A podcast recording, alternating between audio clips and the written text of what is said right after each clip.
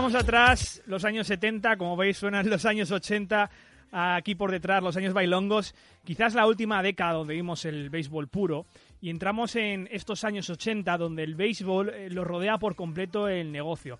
Absolutamente como ocurre con todo en la vida influenciado por el, contexto político, económico y social. Y con nosotros está nuestro historiador John Molinero. ¿Qué tal, John?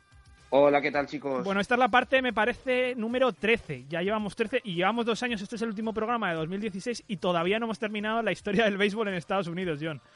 Sí, la, el béisbol al final de todos los deportes americanos es, es el que tiene una, una historia más extensa, también el que más se ha cubierto por el tema de ser el pasatiempo nacional, etcétera y al final da, da mucho de sí la, la, historia del béisbol con muchas, muchos puntos de vista distintos, muchas historias y muchas anécdotas. Bueno, esta parte bueno, se va a centrar más en cosas menos deportivas, pero vamos primero a lo deportivo.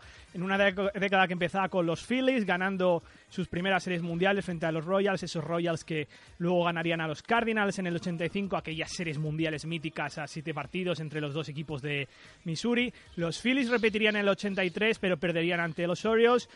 Los Cardinals también estuvieron en el 82, que ganaron a los Brewers. Perdieron en el 87 frente a aquellos Twins de Tom Kelly, que ganarían también en el 91.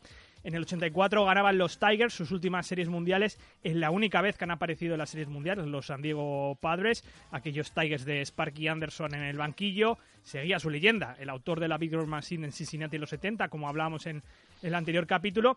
Y en el 86 los Mets ganaban sus segundas series mundiales. Seguía la leyenda negra de los Boston Red Sox con aquel gran error de Bill Buckner en el sexto partido.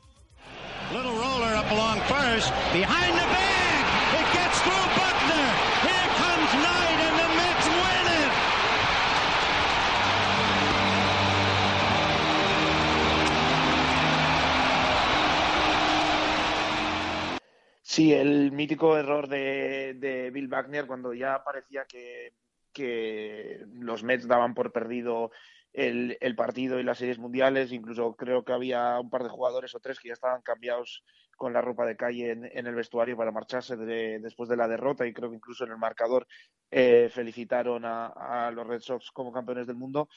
Pero continuó la, leyenda negra de los Red Sox con ese, con ese error que todavía hoy persigue a, a Bill Wagner. También los Dodgers eh, fueron una gran franquicia en esos años 80, ganaron en el 81 a los Yankees, aquellos Dodgers de la sorda que eh, se llevaban la revancha de esos dos series mundiales perdidas en el 77 y en el 78. También los Dodgers de la sorda ganarían en el 98 en aquel primer partido con aquel home run de Kirk Gibson lesionado, narrado también por Vince Scully como el call de Bill Buckner.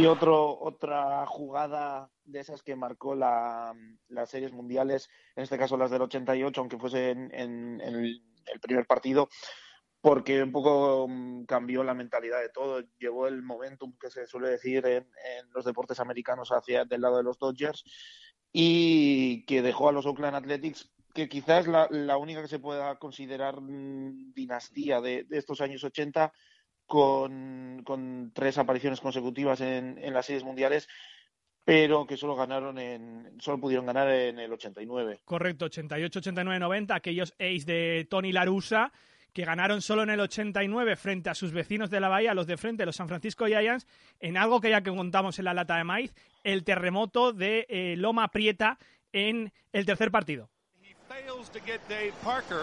at second base, so the Oakland A's take take. I'll tell you what, we're having an earth.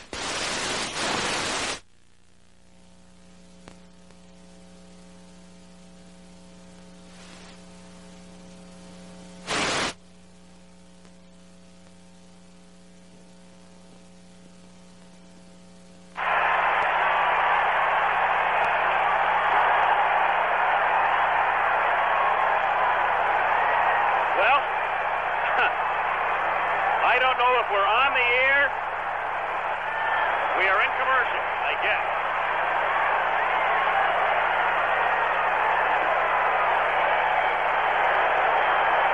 Yes, yes, we hear you. I guess. Sí, justo antes del, del tercer partido hubo un, un terremoto importante en, el estadio. Se decidió dejar el partido para el día siguiente, me parece. Y No, no, se pasaron, pasaron unos días. Es verdad, sí, no, pasaron, diez pasaron días. Unos, unos cuantos días, sí, sí, sí, perdón.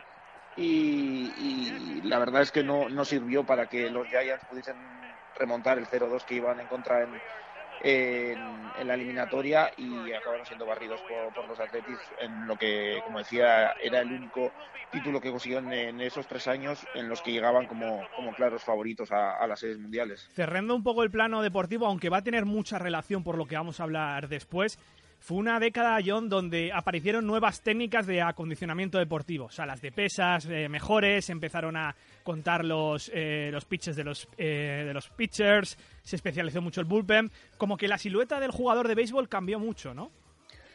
Sí, la verdad, eh, mm, en el béisbol nunca se había mm, apreciado mucho, por ejemplo, el músculo o siempre se había visto a, a jugadores un poco con un, con un cuerpo más parecido a- al, al físico del hombre medio, pero mm, un poco a raíz también de, de- la llegada de la agencia libre, de las grandes inversiones que, que tenían que hacer ahora los, los equipos en los jugadores, eh, empezaron a dedicar más tiempo a preparar mejor a los jugadores físicamente con, con mejores eh, salas de, de pesas, con mejores rutinas de entrenamientos, incluso con mejores eh, dietas de alimenticias.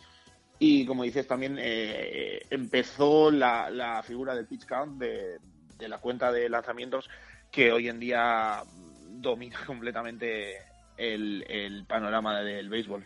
Decíamos antes que eh, los 70 quizás fue el, último, o la última época del béisbol puro, y es que entramos en una época que no se explica sin eh, un encuadre político, económico y social.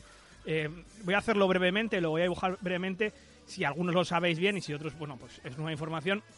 Comienza una época desde los años 70 donde en el capitalismo o en el lado este del mundo eh, se desata el dinero y en parte es una de las grandes razones de donde está el mundo hoy, 30-40 años donde una ideología económica como es el neoliberalismo se ha impuesto y ha supuesto en la sociedad un mayor consumo globalizado y también eh, desatado. Y eso, como vamos a ver, repercute en la forma de gestionar el béisbol, en la forma de concebir el deporte eh, por los que tenían el, poder en este deporte y las consecuencias que ocurre para los jugadores y para los aficionados a la hora de consumirlo en lugar de a la hora de disfrutarlo. Bajo este contexto vais a entender el por qué el béisbol derivó en la, digamos, depravación que derivó y por qué ocurrieron muchas cosas. Por ejemplo, un pequeño ejemplo es el consumo de drogas que eh, lo hablaremos eh, más adelante, no solo ya el dopaje, sino el consumo de drogas eh, recreativas. John, una de las primeras cosas es la, entrada de la televisión, de las networks, del cable con la ESPN. ¿Qué supuso eso para el aficionado y también para el jugador? Bueno, en el, el, béisbol como tal ya llevaba un tiempo emitiéndose en televisión, en las grandes cadenas nacionales, pero la entrada del cable eh, con ESPN, algunos canales eh, de cable mm, un poco ligados eh, a equipos como la TBS, eh, de Ted Turner, Turner, para los Braves o la WGN de, de los Caps, que llevaron, digamos, todos los partidos de, de esos equipos concretos a todo el país lo que suponía al final que, que, los jugadores estuviesen mucho más presentes en el día a día de, de la gente.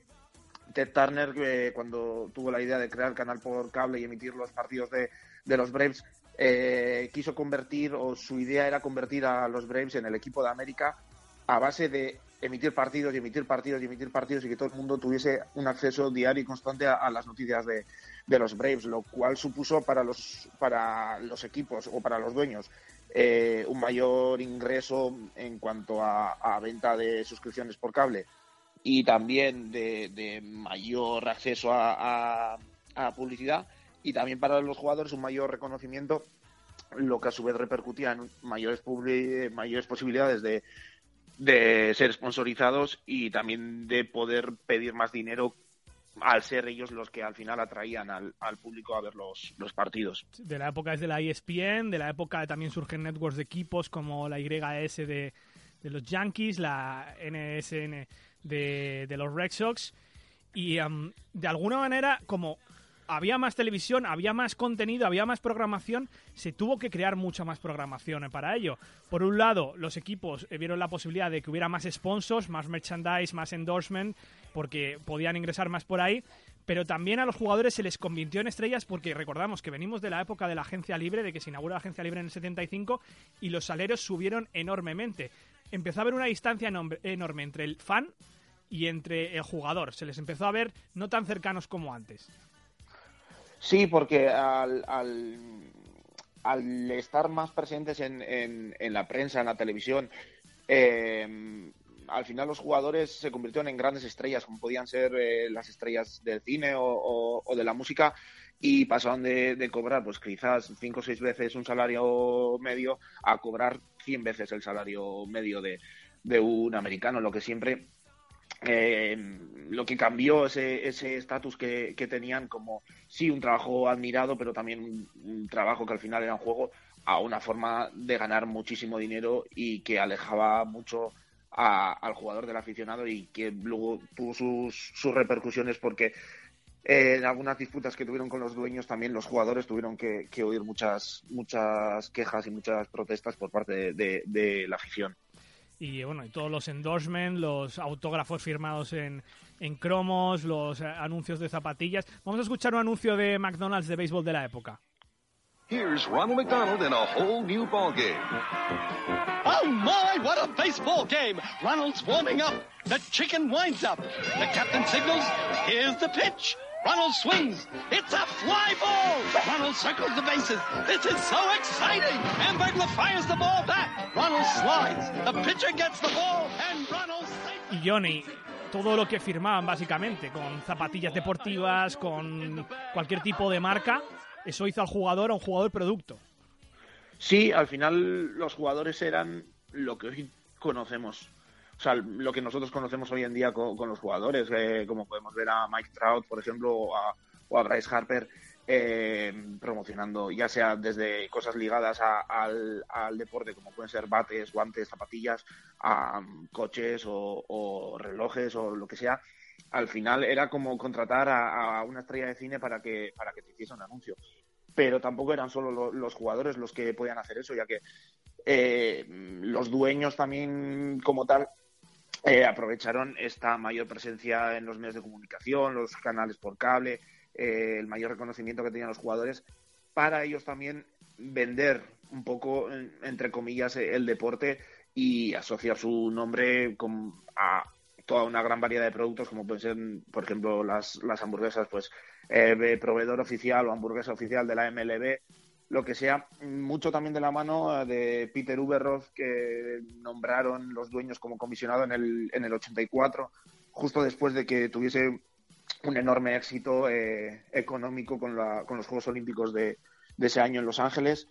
Y Peter Uberroth lo que empezó a hacer, algunos le han acusado de vender la magia, vender la tradición de, del deporte, colocando publicidad en todas partes del estadio, eh, vendiendo muchísimas sponsorizaciones, Incluso em, se dice obligando un poco a los Cubs a empezar a jugar partidos nocturnos en, Wrigley Field, eh, em, amenazándoles con que si no pasaban a jugar por las noches iban a tener que, pagar dinero al resto de, socios, no, de dueños de la, eh, de la liga, por los ingresos que perdían por no jugar esos partidos por la noche y tener una publicidad en, en prime time toda esta locura de dinero que le llegó a los jugadores, todo el dinero con el que se encontraron los jugadores de repente, que no sabían hacer con él prácticamente, no sabían qué hacer con ello prácticamente, pues obviamente tuvo también unas consecuencias negativas, ¿no? Es lo, que se dice siempre, tener demasiado dinero al final te acaba volviendo loco.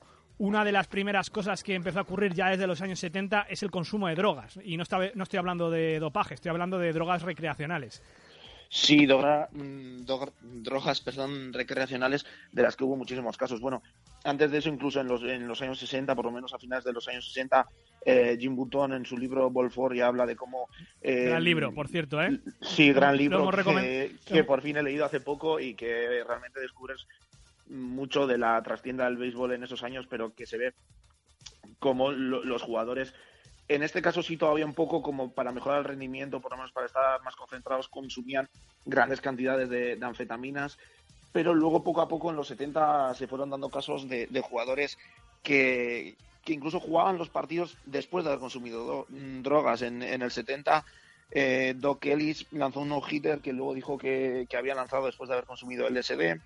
Luego ya en los 80, o el Camboy dijo que había jugado eh, un pitcher de, los Red Sox, dijo que había lanzado muchísimos partidos después de haber consumido cocaína e incluso, incluso crack. En, en el 83 detuvieron a, cuatro jugadores de, los Royals, y entre ellos Vida Blue, eh, intentando comprar cocaína. Eh, también en esos años, eh, en el 86, por ejemplo, Doc Gooden y, y Strawberry se perdieron el desfile de campeones de los Mets porque se habían ido de fiesta la noche anterior y estuvieron consumiendo drogas toda la noche.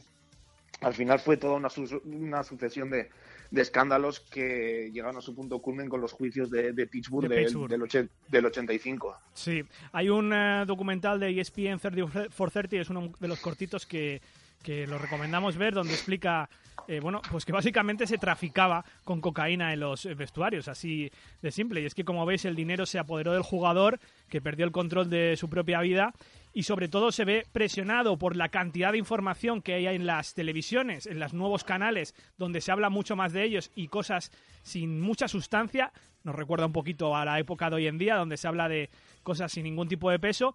Y también eh, se ven presionados, John, por una mayor competitividad. Eh, los aficionados también creen que cobran demasiado, no tienen ninguna, ningún lazo con ellos y se ven presionados por tanta competitividad que comienza lo que se llama la era de los esteroides, el inicio donde se empieza a, si no se hacía antes, por lo menos por lo que se sabe, eh, se empiezan los jugadores a dopar en grandes cantidades y de forma extensa. Sí, eh, ahí empieza mm, a finales de los 80, cuando estaban los Bash Brothers eh, con los Oakland Athletics, eh, Mark Maguire y José Canseco, sobre todo José Canseco, que luego eh, en, en los últimos 5 o 10 años ha publicado varios libros contando mm, todos los sistemas de dopaje con esteroides que hubo eh, en su época de jugador. Eh, se empezó, los jugadores empezaron a consumir drogas para poder competir, para poder eh, ser mejor que el contrario, eh, pegar más home runs, sobre todo, que es la, la, la, gran evolución que hubo en esa época, en la que se empezaron a batir todos los récords de, de home runs, ya sea de, para una temporada como hizo Mark Maguire en el 98, que luego fue superado por Barry Bonds, o como hizo el propio, el propio Barry Bonds superando el récord de, de home runs para toda una carrera. Eh, pero siempre bajo esa sospecha de, los esteroides. Sí, lo trataremos en el próximo capítulo de Historia del Béisbol, ya será el año que viene, porque es un tema que la verdad queremos tratarlo con, con justicia y de forma amplia, porque hay muchas vertientes, al igual que también trataremos en, el, en el, la próxima edición, en la número 14, lo que son los años 90 y la huelga del 94, pero ya en los 80 hay una pequeña previa. Todas las disputas que tú hablabas antes entre jugadores propietarios son toda la previa de lo que va a ocurrir en el 94, que es cuando se para el béisbol por completo. Sí, eh, cuando se declara la agencia libre en el 75, los, los dueños sienten que ellos pierden todo el poder que habían tenido durante 80, 90 años desde, desde que se empezó a jugar al béisbol profesionalmente en Estados Unidos con la cláusula de reserva, eh, pudiendo mantener los sueldos bajos. Eh, artificialmente bajo, se puede decir también, ya que al final eh, la gente acudía a los estadios y pagaba sus entradas y seguramente podrían haber pagado más a los jugadores. Pero cuando llega la agencia libre, eh, los, los, dueños ven que pierden ese poder, entonces intentan buscar formas para socavar ese poder. En el 81 hay una primera huelga de, de jugadores porque no llegan a, a un acuerdo con, con, los dueños en cuanto a un sistema de compensación eh, que querían imponer los, los, dueños para que cuando un, un equipo perdía un agente libre, eh, este equipo pudiese elegir a un jugador de la plantilla de, del, del, equipo que había fichado a, a su agente libre, eh, excluyendo a unos que una cantidad de jugadores que quedaban protegidos, pero siempre había una compensación y los jugadores estaban en contra de eso ya que sentían que de ese modo se restringía un poco esa, esa agencia libre. Y en el 81 a, media, a mitad de temporada, más, después del primer tercio de temporada más o menos, decidieron ir a la huelga que duró como un par de meses más o menos, por lo que se jugó el primer tercio de temporada, no se jugó el segundo y se volvió a jugar el tercero. Y hubo ahí un sistema un poco extraño como de dos mitades de temporada con dos, campe dos campeones de, de, esas mitades de temporada que luego disputaron una ronda previa de, de playoffs para, para, poder acceder a, las series mundiales. Los años 80, tumultuosos, muy movidos y, y en ellos se explica mucho no solo el béisbol, sino la sociedad que tenemos en nuestros días. En el próximo capítulo, John, como bien hemos hablado, hablaremos de la huelga del 94, de la época de los esteroides y en el plano deportivo es la dinastía de los Yankees y otros equipos que no ganaron tanto, pero que fueron muy importantes como Braves o como Indians. Sí, los Braves empiezan en una época eh, que consiguen juntar varios jugadores eh, grandes, sobre todo un picheo magnífico con eh, John Smoltz, Greg Maddux, eh, Tom Glavin, y mm, consiguen llegar muchas veces a postemporada, ganan, no sé si son 10, 12, 14 años consecutivos la, división, pero solo ganan unas series mundiales y luego está la gran dinastía de, de los, de los Yankees de finales de, de los años 90 eh, que marcaron un poco ese, ese final de siglo y el inicio de, del siglo siguiente. Pues como siempre, John, ha sido un placer charlar contigo de historia del béisbol. Se nos acaban los capítulos, pero luego seguiremos con, con, todas esas historietas que tiene el béisbol, que son muchísimas y que nos hemos ido saltando por tratar esto de una forma un, un poco general. Así que nada, John, que tengas un feliz año. Nos vemos el año que viene en la lata de maíz. Igualmente, un feliz año a, a todos y, y, ya con ganas de que empiece la, próxima temporada.